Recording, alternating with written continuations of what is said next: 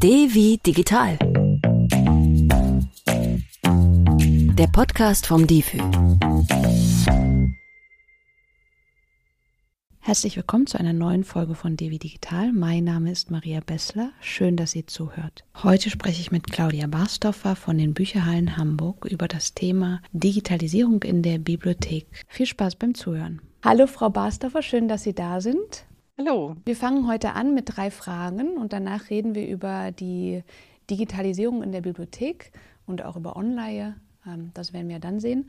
Ich fange mal an mit der ersten Frage. Bösewicht oder Superheld? Superheld. Warum?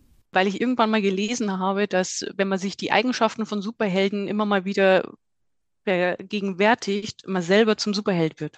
Okay. Und ich habe das getestet und würde sagen, es funktioniert. Okay, das freut mich. Aufzug oder Treppe? Treppe, Warum? weil man einfach fit bleibt. Okay. Zumindest kann man es ja versuchen. Und die letzte Frage, die musste ich stellen vor dem Kontext unseres heutigen Interviews. Buch oder E-Book? Oha, ich reise gern mit leichtem Gepäck, deswegen würde ich E-Book sagen. Mhm. Aber ich mag auch schöne Bücher. Das ist eine schwierige Frage. Die ist gemein. Ja. Nee, ich sage E-Book. Okay, alles klar. Dann steigen wir mal in unser Interview ein. Und zwar ist meine erste Frage, Sie arbeiten ja in den Bücherhallen in Hamburg. In welcher genau? Genau, also ich arbeite seit zwei Jahren in der Bücherhalle in Bergedorf. Mhm. Die ist ganz neu eröffnet, ähm, also beziehungsweise wir sind umgezogen und wir sind jetzt im wunderschönen Stadtteilhaus im Körperhaus gelandet und haben viel Platz und äh, ja, vorher waren wir in Lohbrügge, jetzt sind wir größer und schöner und besser. Okay. Damit verbunden, was lesen denn die Hamburgerinnen am liebsten oder die Bergedorferinnen? Für Bergedorf genau kann man es nicht so sagen, wobei, ich glaube, die letzte Statistik mit den Zahlen, also ganz oben stand auf jeden Fall ein Thriller von Michael Robotham, nämlich Der Erstgeborene. Und ansonsten werden hier sehr gerne Krimis und äh, schöne Literatur gewälzt, vor allem halt, was so ein bisschen ja, ich sag mal, das Lokalkolorit abbildet. Ne? Also Mittagsstunde war ja immer ein Renner, der Nachfolgetitel auch. Und auch, aber von Martin Suter Melody, Judith Herrmann wurde ganz gern letztes Jahr gelesen. Das war schon irgendwie auffällig. Schöne Literatur sind so Romane, ne? Ja, genau. Romane, Erzählungen und vor allem natürlich top aktuell. Also die Bergedorferinnen und Bergedorfer, die lesen gern auch die Bestenliste äh, und wollen halt auch immer gern die ganze Kulturliteratur, die gerade so im Gespräch ist, äh, Ja. lesen, weil man mal davon gehört hat oder weil die Nachbarin das empfohlen hat und so weiter und so fort. Und äh, ja, das wird gern angenommen. Okay, also Bestsellerliste und Aktuelles. Und warum so viele Thriller? Ist Hamburg nicht schon grau genug? Gute Frage. Also ich persönlich lese überhaupt keine Krimi und Thriller, weil mir das einfach zu brutal ist. Hm, Kann ich gar nicht so sagen. Weiß ich nicht. Ich glaube einfach, äh, vielleicht ist hier, es ist ja teilweise auch ein bisschen ländlich hier draußen. Ja. Vielleicht braucht man da so mehr die Spannung. Den Thrill. ja, okay. Ähm, ich glaube, in Deutschland allgemein wird ja auch sehr viel Krimi gelesen, ne? Ja, ja. Okay, ähm, wir haben gerade bei den drei ersten Fragen schon rausgefunden, dass Sie gerne auch E-Books lesen. Und weil wir ja so ein bisschen oder weil wir in diesem Podcast den Fokus Digitalisierung haben, wollen wir heute auch gucken, wie das eigentlich funktioniert mit der Online. Vielleicht können Sie auch noch mal kurz sagen, was die Online überhaupt ist. Das ist tatsächlich äh, eins meiner Hauptsteckenpferde, weil ich in der Medienkompetenzförderung tätig bin. Sprich, ich erkläre anderen Menschen, wie läuft es eigentlich mit der E-Book-Ausleihe, Mhm. was öffentliche Bibliotheken generell anbieten. Und dazu wird eben das Portal der Online eingekauft. Es gibt noch ein paar andere Portale und im Grunde kann jede Bücherei entscheiden, welche E-Books man einkauft und in den Verleih gibt. Und man loggt sich halt ein mit äh, der Büchereikartennummer und einem Passwort und kann dann ganz bequem wie äh, beim Online-Shopping sozusagen einfach äh, das Buch in so ein virtuelles Bibliothekskörbchen legen und dann ausleihen. Man kann sich auch äh, bei uns, bei den Bücherhallen, die Ausleihfristen aussuchen. Das geht bis zu 21 Tage. Wie meinen Sie das aussuchen? Genau, also äh, man hat halt die Wahl, wie lange man das Buch, ähm, das E-Book behalten will. Also Ja. zwei Tage oder sieben Tage. Manchmal, also so mache ich das zum Beispiel. Ich lese gern äh, Sachbücher mal quer und dann leihe ich die halt nur für zwei Tage, weil ich die einfach nur mal durchblättern möchte oder vielleicht mal auch gucken möchte im Anhang, was gibt's da noch so für Literatur, so zum ersten Einstieg. Und äh, auch einfach mal, um zu gucken, ist es überhaupt brauchbar für meine Bedürfnisse? Mhm. Ich finde, das geht super über die Online, bevor ich da jetzt irgendwie so einen dicken Wälzer mit nach Hause nehme und den mühsam durchblättern muss, dann gucke ich einfach gleich am Computer Mhm. Nee, leite es für zwei Tage aus, schau mir die Bilder an oder die Grafiken und nee, einfach so durchblättern, macht diesen guten Eindruck, ist es für meine Bedürfnisse geeignet und genau. Okay. Und wenn nicht, dann gebe ich es halt gleich wieder zurück. Oder ähm, ich warte halt, bis die zwei Tage um sind und leise einfach dann bei Bedarf halt nochmal länger aus. Mhm. Geht bis maximal 21 Tage. Also drei Wochen. Warum geht das nicht vier Wochen? Also das weiß ich, in Berlin kann man vier Wochen ausleihen, äh, Bücher. E-Books, glaube ich, auch drei Wochen nur, auch kürzer. Warum ist da so eine so ein Zeitunterschied? Das hat tatsächlich Lizenzgründe. Äh, okay. Also, Sie haben gerade schon gesagt, äh, man braucht seine ähm, Bibliothekskarte, die Anmeldedaten, dann meldet man sich an und dann macht man das ins Körbchen, ins virtuelle und äh, leiht sich alle Bücher aus, die man möchte. Und um die Bücher dann zu lesen, was für Geräte oder welche Geräte brauche ich da? Mhm, da gibt es tatsächlich auch verschiedene Möglichkeiten. Und zwar könnte man eben wie in meinem Fall mit den Sachbüchern, die lese ich direkt am Computer. Die Online, die hat extra so ein Reader-Programm mit eingebaut. Da steht auch dran, dann jetzt lesen und dann klappt sich das Buch automatisch auf und man kann ah. es so ganz bequem durchblättern. Was natürlich super bequem ist, ist, wenn man auf dem E-Reader-Gerät leiht. Da gibt es auch mittlerweile den Weg, zumindest bei den Tolino-Geräten, dass man direkt sich in die Online einwählt. Bei den anderen Geräten ist es im Grunde genauso bequem. Das ist halt Geschmackssache. Man lädt das Buch zuerst auf den Computer und überträgt es dann eben in das E-Reader-Gerät. Ah, per USB-Kabel.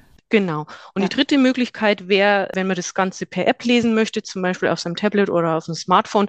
Viele schrecken davor zurück, weil es ist ja nicht so bequem, aber geht auch. Und äh, da braucht man einfach nur ganz bequem die Online-App und lädt es dann eben darüber aus. Okay, das heißt, ich muss mir auch kein extra Programm runterladen, um jetzt ein Buch lesen zu können. Also klar, die App dann fürs Tablet zum Beispiel, aber sonst? Also wenn man das übertragen will auf ein E-Reader-Gerät, was nicht der Tolino ist, dann bräuchte man nochmal dieses Adobe Digital Editions Programm. Mhm. Das ist im Grunde so eine virtuelles Bibliotheks oder also eine virtuelle Bibliothek oder so. Ich vielleicht auch ein Bücherregal. Im Grunde macht es nichts anderes als anzeigen, was man so an E-Books hat und man kann die auch entsprechend sortieren und da wird eben dann das E-Lesegerät angezeigt und man kann die dann ganz bequem rüberschieben. Ich mache das manchmal, wenn ich mehr E-Books ausleihe, die ich dann gleichzeitig rüberziehen möchte auf mein E-Reader-Gerät, dann ist es irgendwie ein bisschen einfacher. Aber okay. wie gesagt, das ist halt alles Geschmackssache. Ja, okay.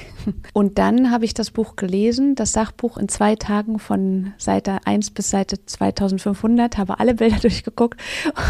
Und wie funktioniert das dann mit der Rückgabe? Genau, also im Grunde muss ich eigentlich nichts tun, weil anders als im normalen Ausleihbetrieb fallen keine zusätzlichen Kosten an, also sprich keine Versäumnisgebühren, mhm. was die Sache sehr schön macht im Grunde ist einfach nach diesen zwei Tagen oder nach Leihfristende die Lizenz erloschen und man kann das Buch einfach nicht mehr öffnen. Also ich muss im Grunde nichts mehr tun. Wir haben in der Online, ich weiß jetzt nicht, ob das bei den anderen Büchereien auch so eingestellt ist, aber wir haben extra damals, oder es waren früher in dieser Anfangszeit auch immer die Wünsche, dass man das doch vorzeitig zurückgeben möchte, damit man es für alle anderen wieder freigibt, sozusagen. Mhm. Deswegen gibt es diesen eingebauten Button auf den E-Reader-Geräten auch, dass man eben eine vorzeitige Rückgabe ermöglichen kann. Okay. und dann schaltet man das, was weiß ich, wenn man es für 21 Tage geliehen hat und ab Tag 18 ist man fertig, dann kann man das quasi vorzeitig zurückgeben und dann ist es wieder frei und man belastet auch sein eigenes E-Medienkonto nicht. Mhm. Okay. Und jemand anders kann dann schon früher lesen. Genau. Mhm. Also es gibt auf jeden Fall sehr viele Bücher zum Ausleihen. Ähm, was kann ich denn mit der Online noch digital ausleihen? Es gibt da auch die Möglichkeit, dass man E-Videos einkauft über dieses Portal oder E-Audios, also sprich Hörbücher und Filme. Das haben wir aber ausgelagert bei den Bücherhallen auf andere Plattformen. Wir mhm. haben zum Beispiel äh, das Filmfriend noch dazu. Das ist quasi so ein ja, Film-Streaming-Dienst. Ich glaube, das gibt es auch in Berlin und anderswo mittlerweile. Ja. Und da ist es halt auch ganz einfach. Man loggt sich mit seiner Bibliothekskarte ein und drückt auf Play und schon läuft der Film ab. Und Overdrive, das ist quasi wie die Online nur aus Amerika. Da sind hauptsächlich die fremdsprachigen E-Books drin. Ja aber auch unsere äh, deutschen Hörbücher und ja, ich weiß gar nicht, ein paar Filme, so Dokus sind da auch drin, aber ich glaube, das wird nicht so angenommen, weil viele haben ja sowieso die ganzen Streaming-Dienste, die man so kennt. Stimmt, ich glaube, man verbindet vielleicht Bibliothek auch nicht zuerst mit, ah, heute streame ich mir mal einen Film vielleicht noch eine Doku, aber nicht unbedingt, ja. Wir haben uns jetzt eingeloggt, wir haben Bücher ausgeliehen, Bücher zurückgegeben. Was muss ich dann oder was muss ich bei der Online berücksichtigen, zum Beispiel auch hinsichtlich des Datenschutz oder Datenschutzes oder auch anderer Sachen? Ja, also grundsätzlich ist es ja so, dass man Bibliotheksnutzer sein muss Und die ganzen Sachen da drin in der Online, egal worum es sich handelt, die sind urheberrechtlich geschützt. Also ich kann Mhm. das jetzt nicht einfach irgendwie mit irgendwelchen komischen Programmen aus dem Internet, die man irgendwo gefunden hat, kopieren und weiter verschenken oder noch schlimmer weiter verkaufen. Das geht nicht. Ja, und man braucht natürlich dann auch die technischen Voraussetzungen dafür. Und im Grunde dieser Datenschutz, das sind, äh, es führt jetzt ein bisschen weit, wenn ich das alles erkläre, man kann es im Grunde auch nachlesen. Es werden natürlich auch immer Datenverarbeitungen pro Download irgendwie verursacht, ne? Oder vor, generell, wenn man sich einloggt. Ja. Ne? Also die nutzen halt dann eben die ähm, Daten aus diesem, ja, vom Bibliothekskonto und man könnte da tatsächlich irgendwie, ne, wenn man sich da jetzt reinhacken würde und böse will, könnte man da auch irgendwelche Rückschlüsse machen oder so. Ich bin da Laie, kann mir alles Mögliche vorstellen, ob das stimmt, weiß ich jetzt nicht. Mhm. Aber da muss man natürlich schon vielleicht einmal doch mal grob die Datenschutz und äh, allgemeinen Benutzungsbedingungen durchlesen, damit man eben weiß, worum es geht. Ja. Aber im Grunde ähm, ist es ja wie überall. Ja. Also es entscheidet sich, also ist jetzt nicht so extrem unterschiedlich zu anderen Mhm. Sachen, die man im Internet macht. Das stimmt. Dann kommen wir mal so ein bisschen kurz in die Zukunft, Gegenwart und Vergangenheit. Jetzt habe ich das durcheinander gemischt, aber so ungefähr. Seit wann kann man denn bei euch in Hamburg oder auch in, in Bergedorf online ausleihen? Wie wird das angenommen? Also gibt es irgendwie Zahlen, 50 Prozent der Leute nehmen das digital und 50 Prozent der Leute nehmen immer noch lieber Bücher mit nach Hause? Ja, also die Online, die haben wir 2007 eingeführt. Das war relativ früh, als das dann irgendwie, ich weiß gar nicht, wann die offiziell an den Start ging. Aber 2007 haben wir die äh, quasi zum ersten Mal eingekauft. Es war natürlich wie bei allen digitalen Sachen der Start, ich würde nicht sagen, der war holprig, aber es ist trotzdem auch, das ist so ein Bibliotheksphänomen. Viele wissen, dass es Bibliotheken gibt, aber kein Mensch weiß oder man hat einfach so ein Bild vor Augen und keiner weiß, was da alles so mittlerweile drinsteckt. Ne? Also Mhm. wir kriegen das auch immer so im, im Kundenkontakt mit, dass die dann, ne, die, die waren als Kind mal da, haben jetzt selber Kinder kommen und sind völlig verwundert, dass wir keine Stempel